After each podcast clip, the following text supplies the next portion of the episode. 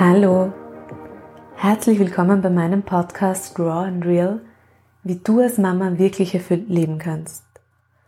Mein Name ist Ruth, ich bin Gründerin des Mastermom Coaching Programms für Mütter und ich freue mich sehr, dass du heute hier bist. Auf diesem Podcast geht es um dich und wie du mit viel Leichtigkeit und Energie Mama sein kannst. Seit genau einer Woche befinden wir uns alle in einem Ausnahmezustand. Schulen und Kindergärten sind geschlossen, viele Büros, viele Arbeitsplätze sind nach Hause verlegt worden. Freizeitangebote wie Veranstaltungen, Fitnessstudio, Restaurants, Bars haben auch zu und wir finden uns alle gerade in sehr neuen Situationen zu Hause wieder. Dass das mit unserer Familiensituation, mit unseren Beziehungen und unseren Partnerschaften etwas macht, liegt da auf der Hand. Deshalb spreche ich heute mit Expertin Claudia Schwab-Eckel über die Auswirkungen der Corona-Krise auf unser Familiensystem. Claudia ist Kinesiologin, Lebens- und Sozialberaterin und Aufstellungsleiterin von Familienaufstellungen. Sie erzählt in diesem sehr spannenden Interview zum einen, wie Familienaufstellungen überhaupt funktionieren und was für Gänsehautmomente sie in ihrer 15-jährigen Erfahrung schon erlebt hat. Und sie erklärt, warum wir in dieser Situation in Beziehungen jetzt nichts mehr unter den Teppich kehren können, sondern warum es jetzt endlich Zeit ist für wahre Kommunikation, für wahre Worte und für Klarheit. Es sind große Herausforderungen, durch die wir gerade gehen, aber durchaus auch sehr heilsame Zeiten für Familiensysteme, sagt Claudia, und erklärt, wie wir diese Krise als Chance nützen können um in Beziehungen zu unseren Kindern oder auch zum Partner eine neue Gesprächskultur zu finden und neue Beziehungsbänder zu knüpfen. Alle Infos zu Claudias Arbeit, zu ihrem Podcast und ihren Online-Kursen findest du wie immer in den Shownotes. Wie immer es dir gerade geht und vor welchen Herausforderungen du vielleicht gerade stehst, bitte vergiss nicht, du bist nicht alleine. Schön, dass du da bist. Deine Mastermam, Ruth. Claudia, schön, dass du dir heute die Zeit genommen hast für das Interview. Ich freue mich sehr. Du bist, so wie ich auch, du bist Kinesiologin, ähm, du bist aber auch Lebens- und Sozialberaterin und systemischer Coach und Aufstellungsleiterin. Das heißt, du leitest Familienaufstellungen. Wie bist du dazu gekommen? Also ich habe die Kinesiologie-Ausbildung gemacht aus reiner privater Neugierde damals. Und wir haben da sehr viel geübt und uns ausgetauscht und irgendwann so nach mehreren Sessions haben also mehrere gemeint, Claudia, bitte, du musst das da was machen und das musst du auch anbieten und so. Und dann habe ich halt begonnen, so ganz klein nebenbei, neben meinem Job, ähm, diese Sitzungen anzubieten. Und da werden ja so verschiedene Ebenen äh, abgetestet. Und bei mir kam wirklich überraschend oft immer wieder die Ebene äh, systemische Verstrickung. Und zu dieser Ebene hatte ich aber keine Ausbildung. Also da musste ich quasi dann immer an andere weiterverweisen, was irgendwie irgendwann mal so ein bisschen frustrierend war und ich einfach die Zusatzausbildung gemacht habe für die Aufstellungsarbeit. Also so hat das Ganze begonnen und irgendwann waren halt dann so viele Leute da, dass ich meinen normalen Job gelassen habe und halt mir eine Praxis angemietet habe und das zu meinem Beruf gemacht habe. Hast du damals selbst schon mit Familienaufstellungen Erfahrungen gehabt? Ja, habe ich. Ähm, ziemlich lang sogar schon. Und ich habe wirklich auch von Anfang an verschiedenste Menschen, ähm, die das angeboten haben, ausprobiert und habe damals schon festgestellt, ui, das ist ja sehr unterschiedlich. Also ich sage immer, es ist wie beim Malen. Also du kannst äh, 30 Leuten Acrylfarben in die Hand geben und es werden 30 ganz unterschiedliche Bilder herauskommen, obwohl die Technik irgendwie immer eine ähnliche ist. Und so ist es bei der Aufstellungsarbeit auch. Wie bist du selbst persönlich dazu gekommen? Wie, wie hast du dorthin gefunden zu der Methode? Das ist eine sehr gute Frage. Ich habe so das Gefühl, es ist ewig, ewig her. ich nehme an, es wird mich irgendwer mal mitgenommen haben und dann war ich schon sehr begeistert, wurde auch gleich bei dieser ersten Aufstellung ausgewählt als Darstellerin und war da schon ziemlich geflasht. Habe ich gedacht, wow, also das ist ja echt beachtlich. Wie kann denn das sein, dass man innerhalb von kurzer Zeit so unterschiedlich geht? Und da habe ich offensichtlich Feuer gefangen. Aber dass ich das irgendwann mal selber mache, das war damals noch völlig out of reach. Ja, also das war einfach nur so eine Begeisterung für diese Technik. Ja. Mehr war es am Anfang nicht. Die meisten Menschen haben ja schon mal von Familienaufstellungen gehört, haben irgendein Bild vielleicht im Kopf auch, ähm, wissen aber nicht wirklich mehr darüber. Vielleicht magst du einfach mal so ein bisschen erzählen, was ist Familienaufstellung wirklich, woher kommt sie und welche Theorie steckt da dahinter vor allem? Also Theorie ist so ein Punkt, wo ich sage, die meisten Menschen, die irgendwas von Aufstellung gehört haben, die haben irgendwie den Namen Hellinger schon mal gehört. Mhm. Ähm, und viele glauben deshalb, es ist eine Methode, die der Bert Hellinger entwickelt hat. Das stimmt so natürlich nicht, weil wenn man mal genauer schaut und genauer forscht, ähm, dann geht es in Wahrheit ganz weit zurück, also in, in uralte, äh, auch schon schamanische Traditionen. Ähm, und insofern ähm, gibt es da nicht so eine eindeutige Wurzel, das hat XY kreiert. Mhm. Ähm, aber der gemeinsame Nenner bei all diesen Menschen, bei all diesen Methoden ist, dass jemand für etwas oder für jemand anderen äh, stellvertretend tätig wird. Also das ist sicher der gemeinsame Nenner. Ähm, und diese Person, um die es da geht, muss eben nicht anwesend sein. Das ist das Interessante. Und das zieht sich, wie gesagt, schon durch viele Traditionen und zwar weltweit, also egal, wo man hinschaut. Mhm. Das heißt, es gibt es nicht nur in unserer Kultur, sondern wirklich ähm, in den meisten oder in vielen. Das ist spannend. Mhm. Ja, absolut. Und äh, ich versuche auch immer wieder so Elemente hereinzubringen, die ich halt auch, also ich habe ja in Afrika gelebt und habe in dieser Zeit einfach auch viel erlebt und ähm, auch dort habe ich diese Rituale, also da gibt es eins, das heißt Ubuntu, ja, wo die Menschen im Kreis sitzen und ähm, quasi sichtbar machen, dass es hier um einen Kreis geht und dass hier niemand ausgeschlossen wird. Und wenn man da ganz genau hinschaut auf dieses Ritual, hat es auch was mit Aufstellungsarbeit zu tun. Also die Aufstellungsarbeit macht Dinge sichtbar. Mhm. So ein Ritual, so, so ein banales Bild von dem Kreis, wo alle im Kreis sind und keiner ist mehr oder weniger wert, ist in Wahrheit auch schon eine Form von Aufstellungsarbeit. Man kann es auf das runterbrechen.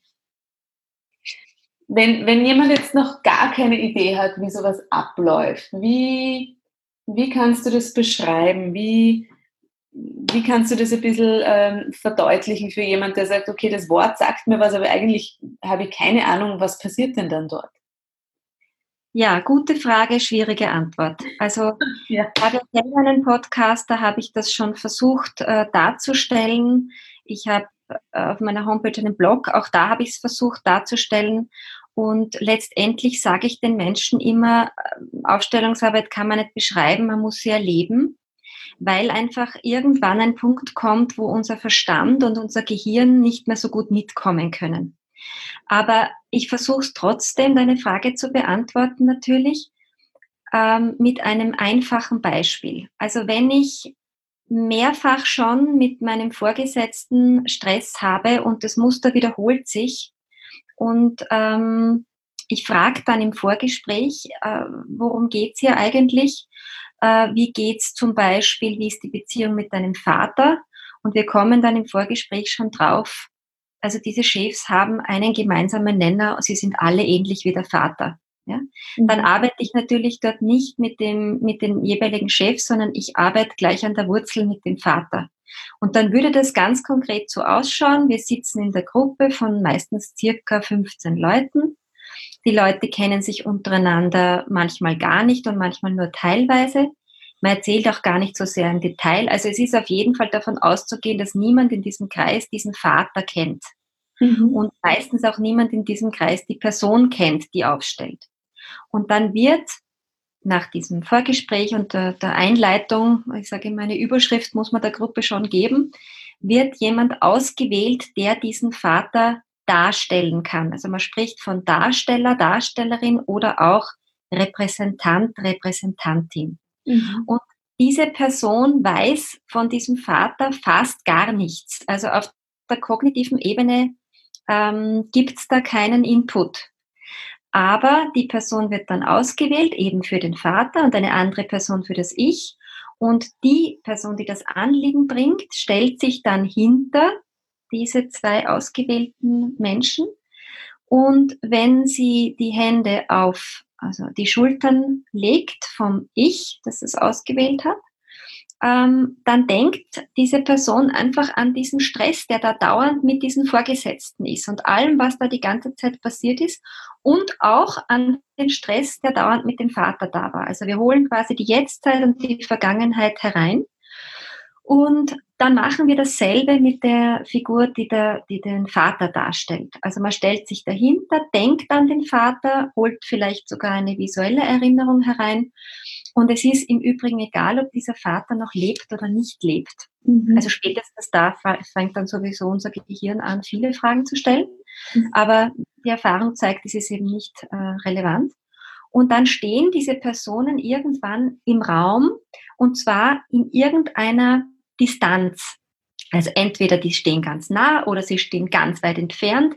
Entweder sie schauen sich an oder sie schauen sich extra gar nicht an. Also das sind einfach ganz unterschiedliche Ausgangsbilder. Mhm. Und dann frage ich die Repräsentanten, wie geht's dir jetzt gerade? Was hast du erlebt? Wie fühlst du dich? Und dann kommen ganz oft so Aussagen wie, na, mir ist da viel zu eng oder ich weiß überhaupt nicht, dass da sonst noch irgendjemand ist oder ich möchte mich umdrehen oder ich fühle mich gar total, wie auch immer. Ja, also sehr unterschiedliche Zustände kommen dann. Und dann fängt die Aufstellung an, indem wir quasi mit dem, was da formuliert wird, umgehen.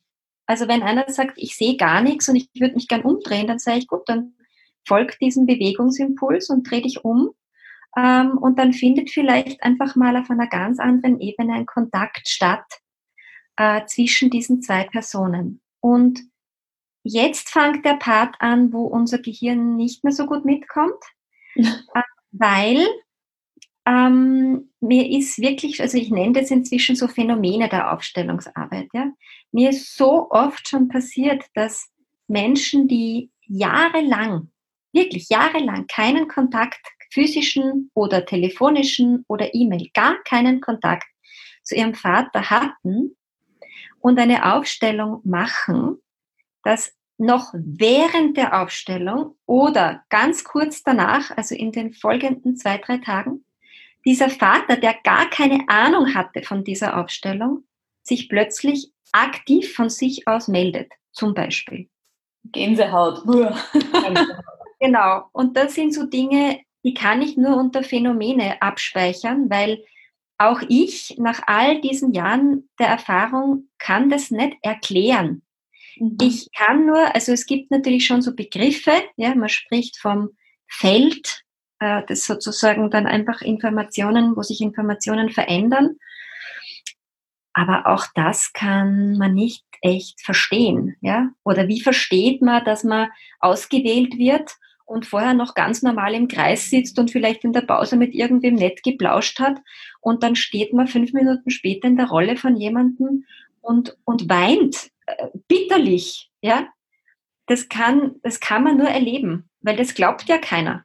Also es gibt Leute, die, die einfach mal kommen zur Aufstellungs, äh, zu den Aufstellungsnachmittagen und um sich das anzuschauen, ja, und die sitzen dann halt draußen und schauen zu und sind äh, irgendwas zwischen mit offenem Mund und äh, einfach Staunen und Irritation. Und erst wenn sie sich dann in eine Rolle wagen, nach so der zweiten, dritten Aufstellung, können sie nachvollziehen, was hier passiert.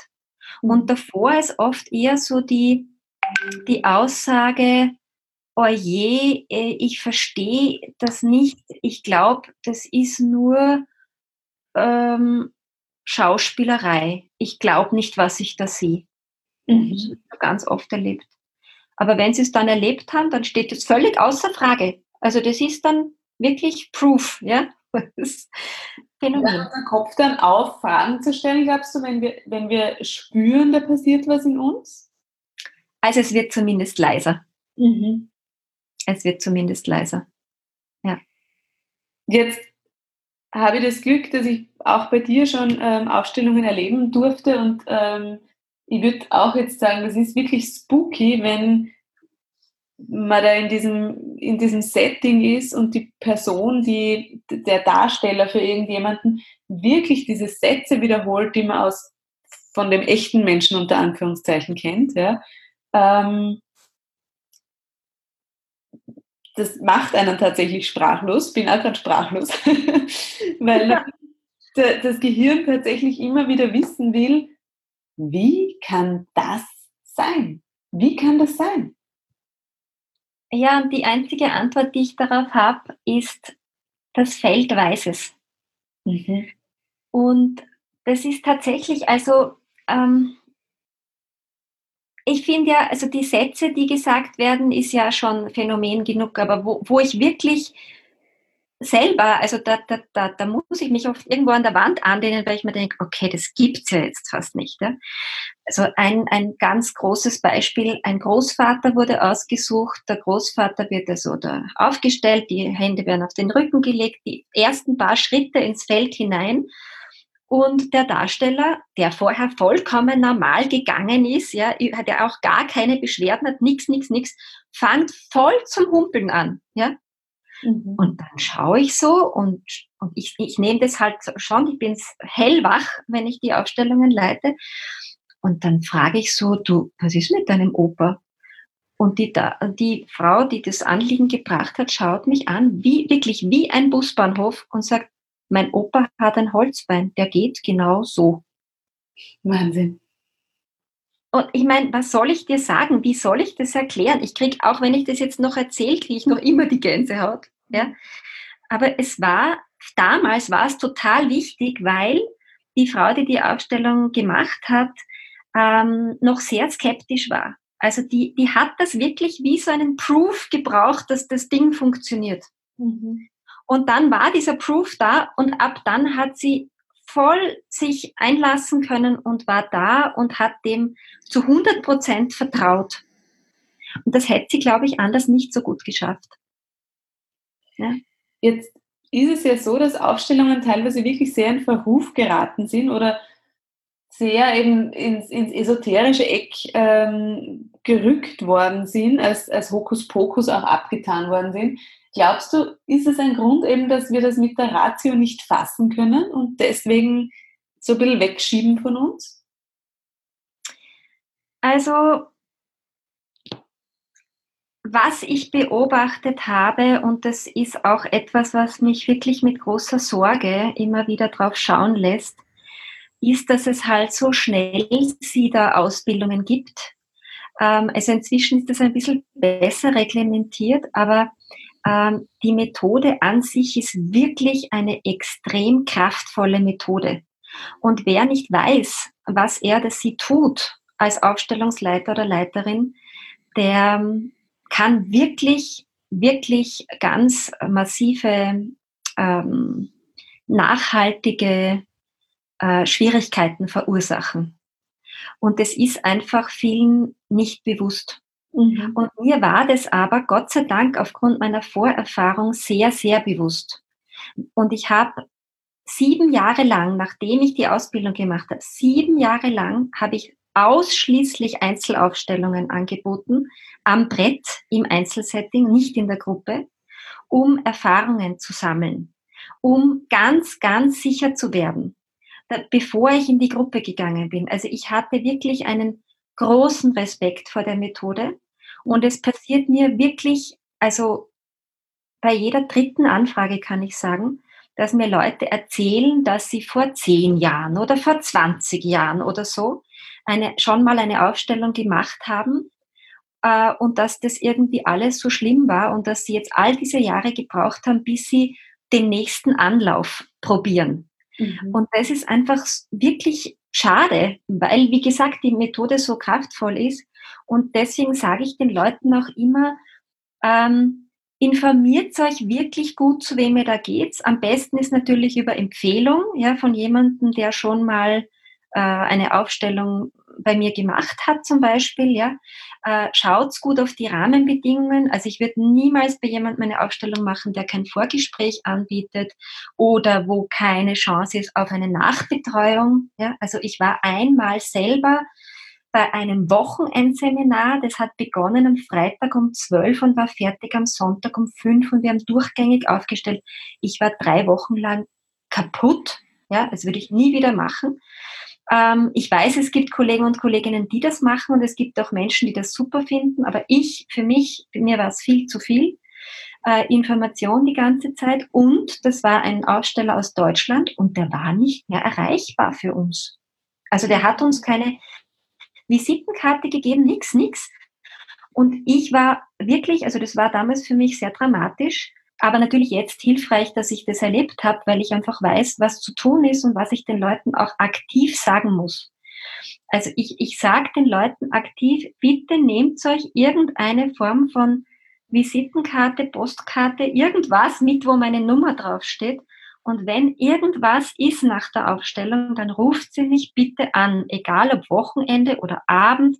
Wenn ich nicht ab, ich hebe eh nicht ab, dann hebe ich halt am nächsten Tag ab. Aber so diese Nachbetreuung finde ich ganz essentiell. Und jemand, der das nicht anbietet, würde ich persönlich nicht empfehlen, dort eine Aufstellung zu machen. Zum Beispiel. Ja? Was, was sind das für Dinge, ähm, die in der Nachbetreuung dann vorkommen? Was brauchen die Leute da noch? Also manchmal ist es so, dass halt dann doch unser Verstand wissen will und Fragen hat. Ja. Mhm. Ähm, es können ganz banale Sachen sein, wo man einfach, also so eine Ausstellung dauert ja zwischen Minimum, was war die kürzeste Ausstellung bei mir? 35 Minuten und Maximum fast zwei Stunden. Ja, das kann man im Vorfeld nicht sagen. Und wenn man so sich überlegt, also eineinhalb Stunden, da kann schon ganz schön viel passieren an Bewegung, an Worten, an Emotionen und so. Und vielleicht hat man das eine gerade präsenter erlebt als das andere. Ich sage zwar dann immer, du kannst eineinhalb Stunden nicht minutiös nachempfinden und das ist auch überhaupt nicht das, worum es geht. Aber manchmal ist es eben doch wichtig. Da kommt dann so, wie war das, was hat der Papa da, äh, wie war da die Bewegung oder was war da wichtig? Ich glaube, ich habe da was Wichtiges verpasst zum mhm. Beispiel. Ja, das ist so eine klassische Frage der Nachbetreuung. Oder dass in der Aufstellung ähm, quasi ein Aspekt äh, angeschaut wird. Also es gibt dann immer Dynamiken, also wenn man so ein Ursprungsfamiliensystem nennt man das, das heißt, es sind die eigenen Eltern und die eigenen Geschwister zum Beispiel. Ja. Großeltern kommen manchmal dazu, aber nicht immer. Also bleiben wir mal bei nur Eltern und Geschwister. Und da kommt dann einfach manchmal so, dass diese Haupt, der Hauptkonfliktpunkt, der, sage ich jetzt mal, zwischen mir und meiner Mutter ist, kommt als Thema. Aber der Vater kommt nicht als Thema, sondern der wird nur so angestriffen, weil sich eben beides nicht ausgeht. Und dann empfehle ich und sage, du, es ist jetzt einfach klar, hier haben wir jetzt hauptsächlich die Beziehung zwischen dir und deiner Mutter angeschaut, aber zwischen dir und deinem Vater, das siehst du hier, ist auch noch was zu tun. Und dann gibt es einfach Aufstellungen, da spreche ich die Empfehlung aus, das schaffen wir in der Einzelarbeit nicht. Ja, da ist zu viel los, da brauche ich die Gruppe. Oder ich sage, du, das geht wunderbar in der Einzelarbeit, komm in die, in die, in die Einzelausstellung. Mhm. Wie, du hast jetzt ein paar Sachen schon genannt, auf die man achten soll, eben die, die Nachbereitung, auch das Vorgespräch.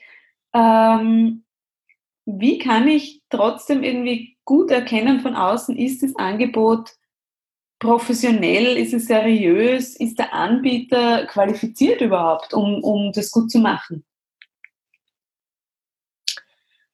Also die Menschen sind natürlich unterschiedlich. Es gibt Menschen, die brauchen ganz viel Sicherheit, ähm, die brauchen so Namen, ja. Also ich werde auch ganz oft gefragt, machen Sie das nach Bert Hellinger? Weil den kennt halt jeder und der hat Bücher geschrieben und so. Also es gibt so, so, so Menschen, die viel Sicherheiten brauchen und die schauen halt dann eher auf was hat man alles gelernt und welche Ausbildungen hat man da gemacht und seit wann kann man das schon und macht man das schon und so. Und natürlich ist es ein Unterschied, ob jemand 15 Jahre Erfahrung hat oder ob jemand das seit einem halben Jahr macht, logischerweise, wie bei allem anderen auch. Ja? Ähm, also das ist sozusagen eine Ebene, die ich halt auf meiner Homepage als Informationsangebot natürlich habe. Und das, was aber, glaube ich, viel wichtiger ist, und das ist eine sehr individuelle Sache, das ist ein Bauchgefühl. Also mhm. ich glaube, spätestens, wenn man dann das Foto sieht und wenn man den Text sieht und wenn man vielleicht einmal angerufen hat und die Stimme gehört hat, oder wenn man eben mal einfach dabei war, also das empfehle ich ganz vielen Leuten, kommt doch einfach mal vorbei auf ein, zwei Aufstellungen und schaut zu. Ihr lernt mich so kennen, ihr lernt die Methode kennen, ähm, ihr kriegt sein Gefühl, ob das für euch passt oder nicht. Und spätestens dann hat man ein Gefühl für, das passt für mich oder das passt für mich nicht. Also ich glaube, es ist relativ einfach, ähm, da eine Sicherheit zu bekommen auf einer anderen Ebene. Weil wie gesagt, also das Hirn hilft uns da eh nicht sehr.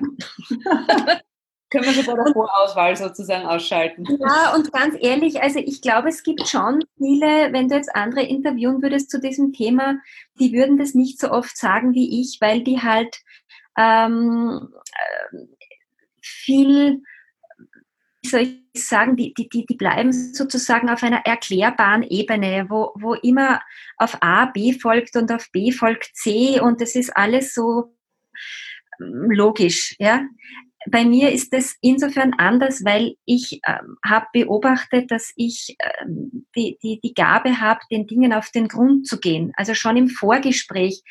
Ich bin da, ich habe das mal spontan so formuliert, wie so ein Spürhund. Ich, ich, ich, wenn mir irgendjemand ein Thema erzählt, dann, dann intuitiv, so wie bei dem Beispiel mit dem Chef, kommt dann sofort der Vater irgendwie bei mir als Frage rein. Also nach zwei Sätzen oder so. Ja? Ich kann das auch nicht erklären, warum das so ist, aber da, da, das macht, dass die Leute, die zu mir finden, die wollen ihr Thema wirklich an der Wurzel anpacken. Und ganz ehrlich gesagt, ähm, man darf ja auch zu Menschen sagen, also da bin ich irgendwie die Falsche oder da müssen sie woanders hingehen. Also die, die gar nicht hinschauen wollen und die, die eigentlich eh alles so lassen wollen, wie es jetzt ist, und die es nicht wissen wollen, die, also die sind bei mir falsch. Einfach, ja. Also wenn man zu mir kommt mit einem Anliegen, dann nehme ich das auch ernst und schaue, und wo ist die Wurzel der ganzen Angelegenheit. Was sind denn Themen, mit denen die Menschen zu dir kommen? Also ganz viele Beziehungsthemen natürlich. Und zwar nicht nur Paarebene, auch Paarebene, aber also so wie es halt eine Familie gibt, in alle Richtungen. Das kann jetzt sein mit dem Bruder, das kann jetzt sein äh, mit dem Großvater, das kann jetzt sein, weil eine Erbschaftsgeschichte war. Das ist irrsinnig oft, ja. Also spätestens beim bei der Verlesung des Testaments kommen alle unter den Teppich gekehrten Familienwahnsinnigkeiten zum Vorschein.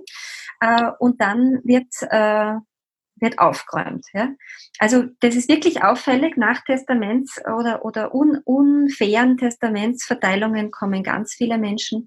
Es kommen aber auch Menschen mit Körpersymptomen, wo die Ärzte ähm, natürlich involviert sind. Also anders arbeite ich mit den Leuten auch gar nicht, weil was soll ich an Meniskusschaden aufstellen, bevor der Mensch beim Meniskus, äh, beim, beim, beim Arzt war und geschaut hat, was kann der Arzt machen, damit der Meniskus wieder in Ordnung gerät. Also das tue ich nicht. Aber mhm. es gibt Symptome, da haben irgendwie ganz viele Ärzte schon drauf geschaut und es hat sich auch ein bisschen was verbessert, aber es, es, es, es verbessert sich eben nicht ähm, in, der, in der Tiefe.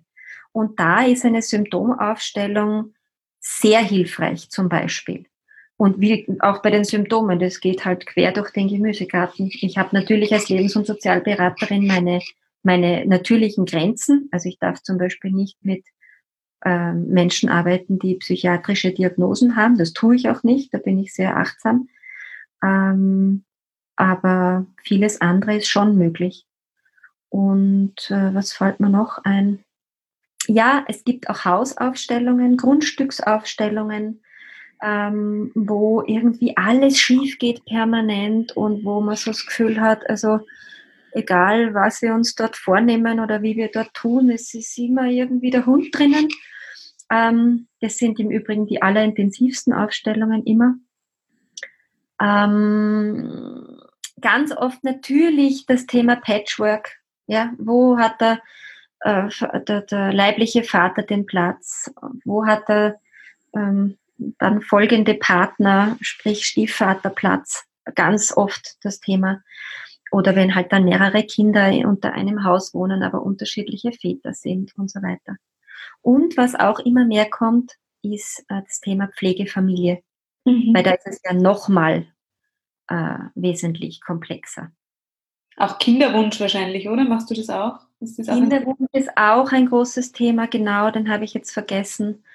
Ähm, und das ist halt dann schon, also natürlich kann ich keine Garantie abgeben, aber ich bin wirklich zu Tränen gerührt nach all den Jahren immer noch, wenn ich einen Anruf oder eine Nachricht bekomme von einer Frau, die bei mir aufgestellt hat und die einfach dann nach einem gewissen Abstand, es ist halt auch unterschiedlich, mir freudestrahlend berichtet, stell dir vor, äh, ich, ich habe das Baby in meinen Armen.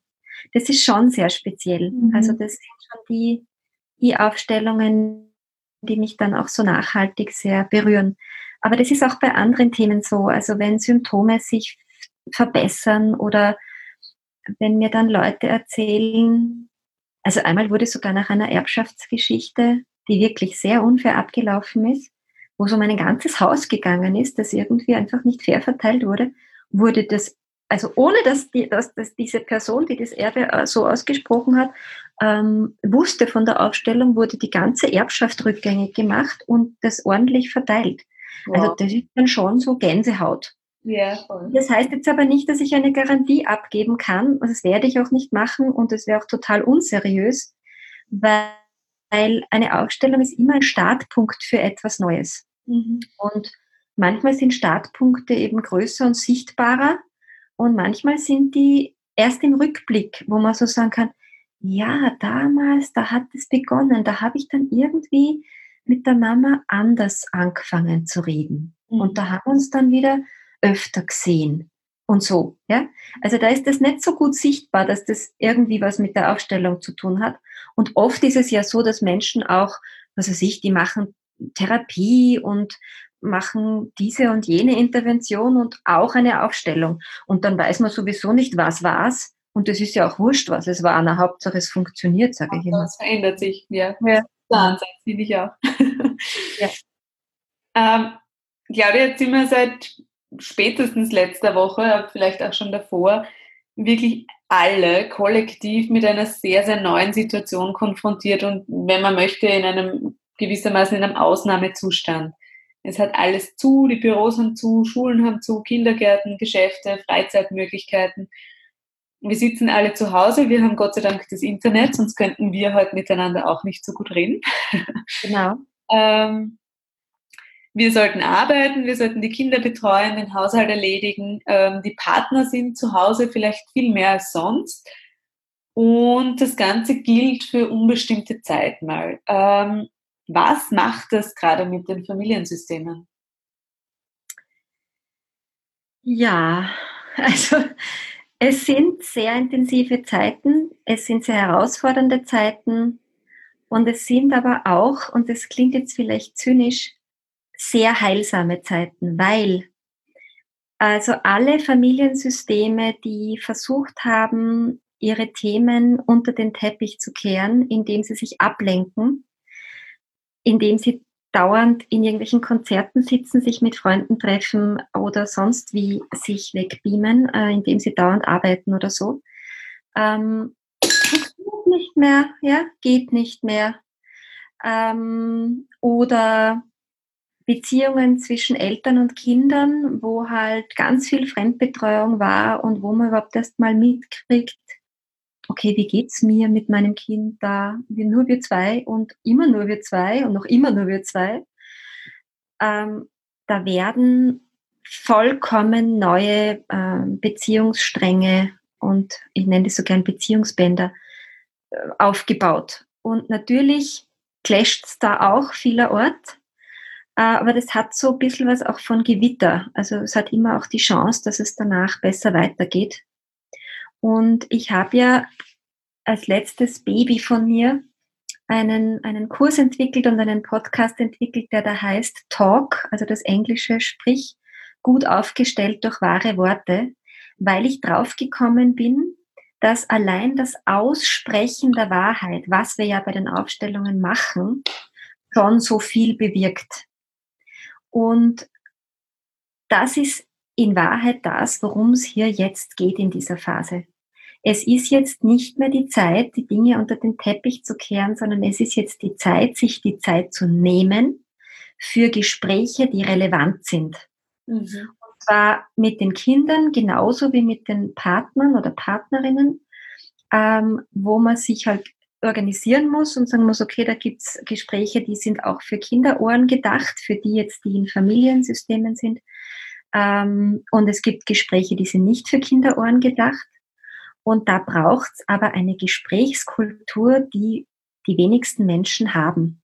Also wer kann denn einem anderen Menschen einfach mal nur zuhören ohne sofort darauf reflexartig zu reagieren oder beleidigt zu sein oder gleich irgendwas Gescheites drauf zu sagen oder irgendeine Lösung anzubieten oder so. Aber genau darum geht's jetzt. Wenn ich jemanden neben mir habe, der Angst hat, dann werde ich dem irgendwann zuhören müssen, wovor der so Angst hat. Und nur dieses Raum geben dafür, dass der sagen darf, wovor er sich so fürchtet, verändert bei dem Menschen schon etwas. Mhm. Und dadurch nicht bei diesem einen Menschen, sondern gleich bei allen, die mit diesem Menschen im gleichen Haushalt leben. Und das ist das, was jetzt angesagt ist. Also es ist jetzt nicht angesagt, ähm, diese vielen Postings, die da rumgehen, die alle so lustig gemeint sind, die regen mich ehrlich gesagt ein bisschen auf, wo irgendwie steht, habt ihr eh genug Schnaps zu Hause und habt alle ein Netflix-Abo und wie sie alle heißen, weil es geht jetzt nicht um Berieselung, sondern es geht jetzt darum, diese Zeit zu nutzen, äh, konstruktiv und kreativ zu nutzen für die Dinge, die im normalen Alltagsgeschehen keinen Platz haben. Und auch die Kinder brauchen von uns äh, Gespräche und Klartext. Also die Kinder müssen so Dinge hören wie, hör zu, mein Schatz, ich bin auch in einer neuen Situation, genauso wie du. Äh, ich weiß auch nicht ganz genau, wie wir tun, aber ich bin hier die Erwachsene und ich werde gemeinsam mit wem auch immer eine gute Lösung finden, auch wenn ich sie jetzt noch nicht habe, sei geduldig mit mir. Und egal wie alt das Kind ist, ob das zwei, fünf oder zwanzig ist, es wird es verstehen. Mhm. Aber eben nur, wenn ich diese Worte finde und auch ausspreche. Wenn ich das nicht tue, sondern dauernd meine Angst nur spüre, sprich dauervibriere, weil Kinder spüren das ja zehn Kilometer gegen Wind, dann habe ich zu Hause Terror weil die Kinder reagieren darauf. Die müssen irgendwie das ausleben. Und damit hat man natürlich Chaos zu Hause. Mhm. Und also ich, ich, ich, ich gehe davon aus, ich gehe wirklich davon aus, dass äh, es viele Menschen geben wird, die jetzt nach dieser ersten, ich nenne das jetzt mal Orientierungsphase, weil also ich beobachte es bei mir so, ein Teil hat schon verstanden, worum es geht und ein Teil denkt sich noch immer so, hä, was ist jetzt passiert? Was? Ich darf nicht mehr raus? Aha. Also ich bin noch so selber noch so am Orientieren und ich, ich habe halt mir angewohnt, mir eine gute Freundin zu sein und dann gibt es einen anderen Teil in mir, der sagt, Schatzi, du musst dich jetzt noch nicht auskennen, es ist okay. Wir hatten das noch nie, es kennt sich eh keiner aus wir setzen uns jetzt hin und entspannen uns jetzt mal, machen irgendwas, was uns Spaß macht und das mache ich dann. Ja? Äh, also das Schlechteste, glaube ich, was man gerade machen kann, ist in Perfektionsansprüche zu verfallen und in, äh, in dem Glauben, man müsste wissen, wie das jetzt geht. Mhm. Weil es weiß keiner, wie es geht. Wir waren da alle noch nie. Ich finde es ganz spannend. Mir hat heute ähm, eine gute Freundin geschrieben, hat gesagt, wir haben uns, jetzt habe ich mir so sehr Zeit gewünscht, aber so habe ich es mir eigentlich nicht gewünscht. Ja? Ähm, ich finde es ganz spannend, weil wir alle, also ich in meiner Arbeit höre den Satz ganz oft, na, da fehlt mir leider die Zeit, dafür habe ich keine Zeit. Ich würde das so gern machen, aber ich habe keine Zeit dafür. Und jetzt ist uns diese Zeit irgendwie geschenkt worden, ungefragt, ja, und in einer sehr intensiven Art und Weise. Und ähm, obwohl das von uns, von vielen von uns so ein großes Bedürfnis und so ein großer Wunsch war, stehen wir jetzt gleichzeitig da und haben eigentlich unglaublich Angst vor dieser Zeit. Erlebst du das ähnlich? Ich weiß gar nicht, ob wir Angst vor der Zeit haben. Ich glaube, es ist einfach total ungewohnt. Also wenn man plötzlich so viel Zeit hat und das aber nie hatte, äh, dann braucht es einfach Strategien, wie man sich anders organisiert.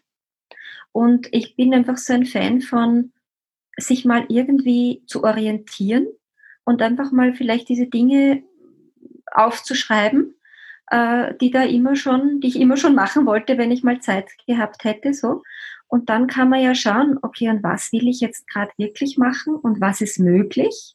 Mhm. Äh, und wann mache ich das jetzt eigentlich? Ja? Mache ich das um neun in der Früh oder um, um am Nachmittag oder doch erst um sechs am Abend, weil es ist eh wurscht, ich habe eh immer Zeit. Ist das überhaupt wahr?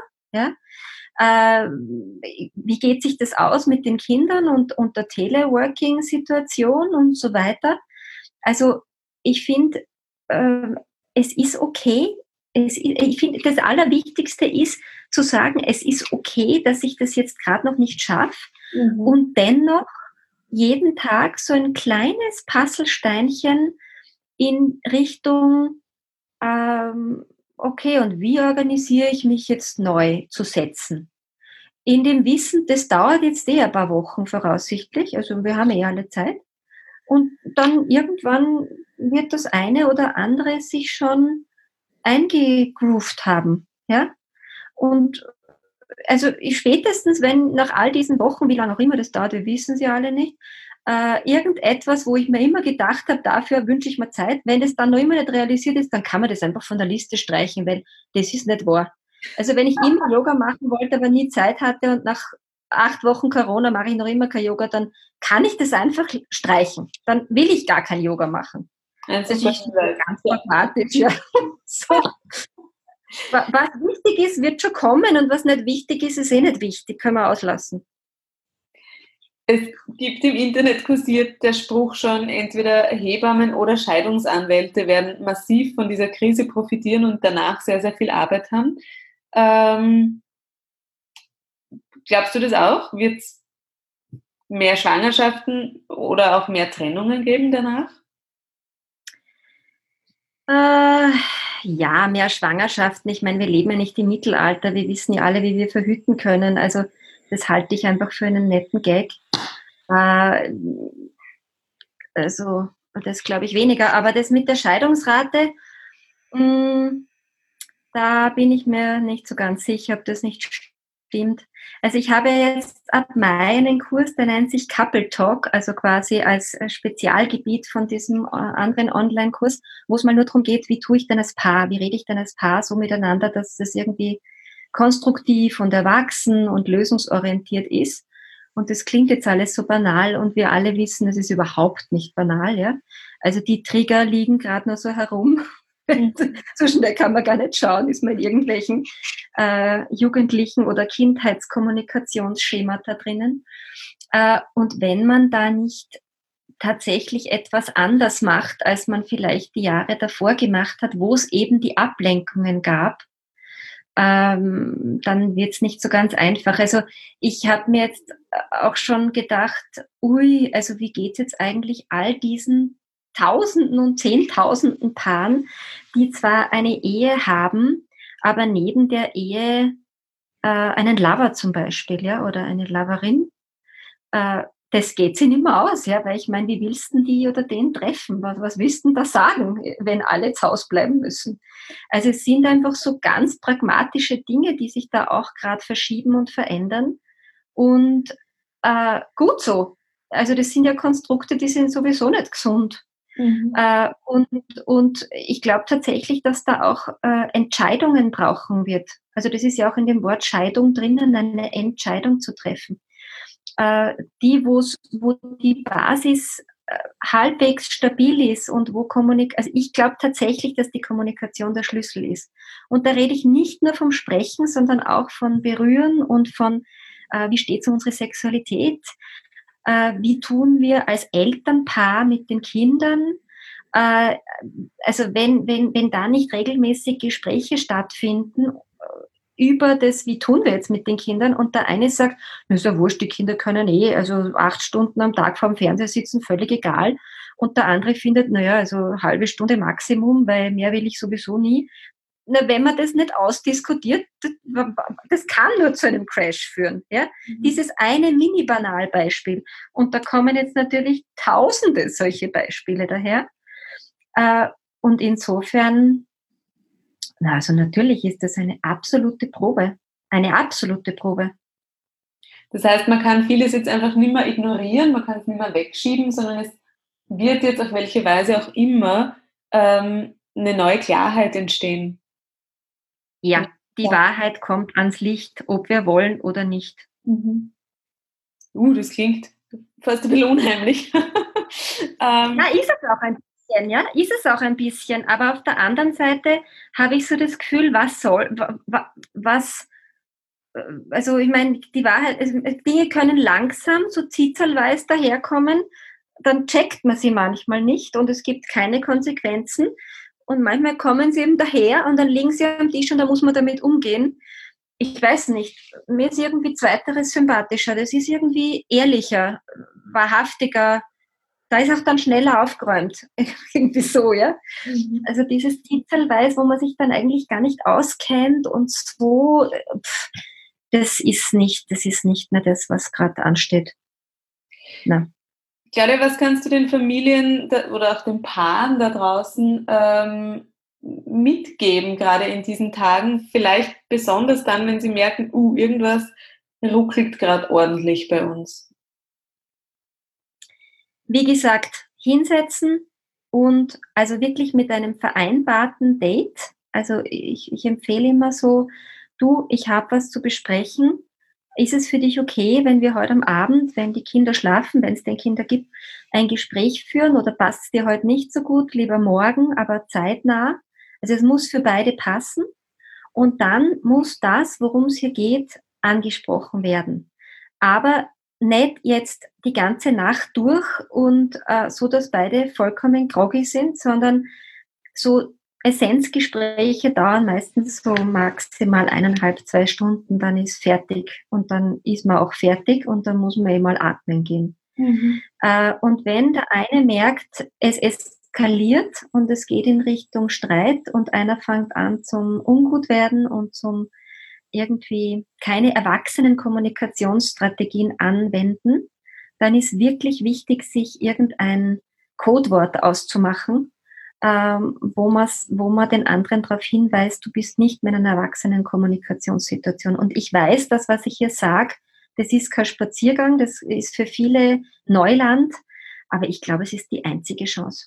Also äh, alles, was wir jetzt über mehrere Tage nicht formulieren, wenn wir uns die ganze Zeit sehen und die ganze Zeit sowieso in Herausforderung sind, das geht sich nicht aus. Mhm. Also ich glaube, mehr als vier, fünf Tage kann man gewisse Themen nicht wegdrücken und nach unten schlucken, was ja für ganz viele Menschen der normale Alltag ist. Mhm. Da passiert irgendwas, was uns berührt und wir schlucken es halt einfach weg und dann sind wir abgelenkt und dann tun wir so, wie wenn es eh schon wieder gut wäre. Ist es natürlich nicht, aber durch die Ablenkung geht sich's irgendwie oder ging sich's meistens irgendwie aus und es ist einfach nicht mehr. Das heißt, ansprechen, ansprechen, ansprechen, das ist eine Devise. Und die zweite Devise ist, also allerspätestens jetzt ist Zeit, auf sich selbst zu schauen. also es ist jetzt die, die immer so in der Versorgungsposition sind und alle anderen zuerst und dann kommt lang nichts und dann komme ich irgendwann ich, das geht sich nicht mehr aus. Also die Frage, was brauche ich, damit es mir jetzt gut geht? Brauche ich jetzt gerade eine Pause? Brauche ich jetzt gerade ein Bad? Brauche ich jetzt gerade äh, zehn Minuten, wo ich mir irgendeine schöne Musik anhöre?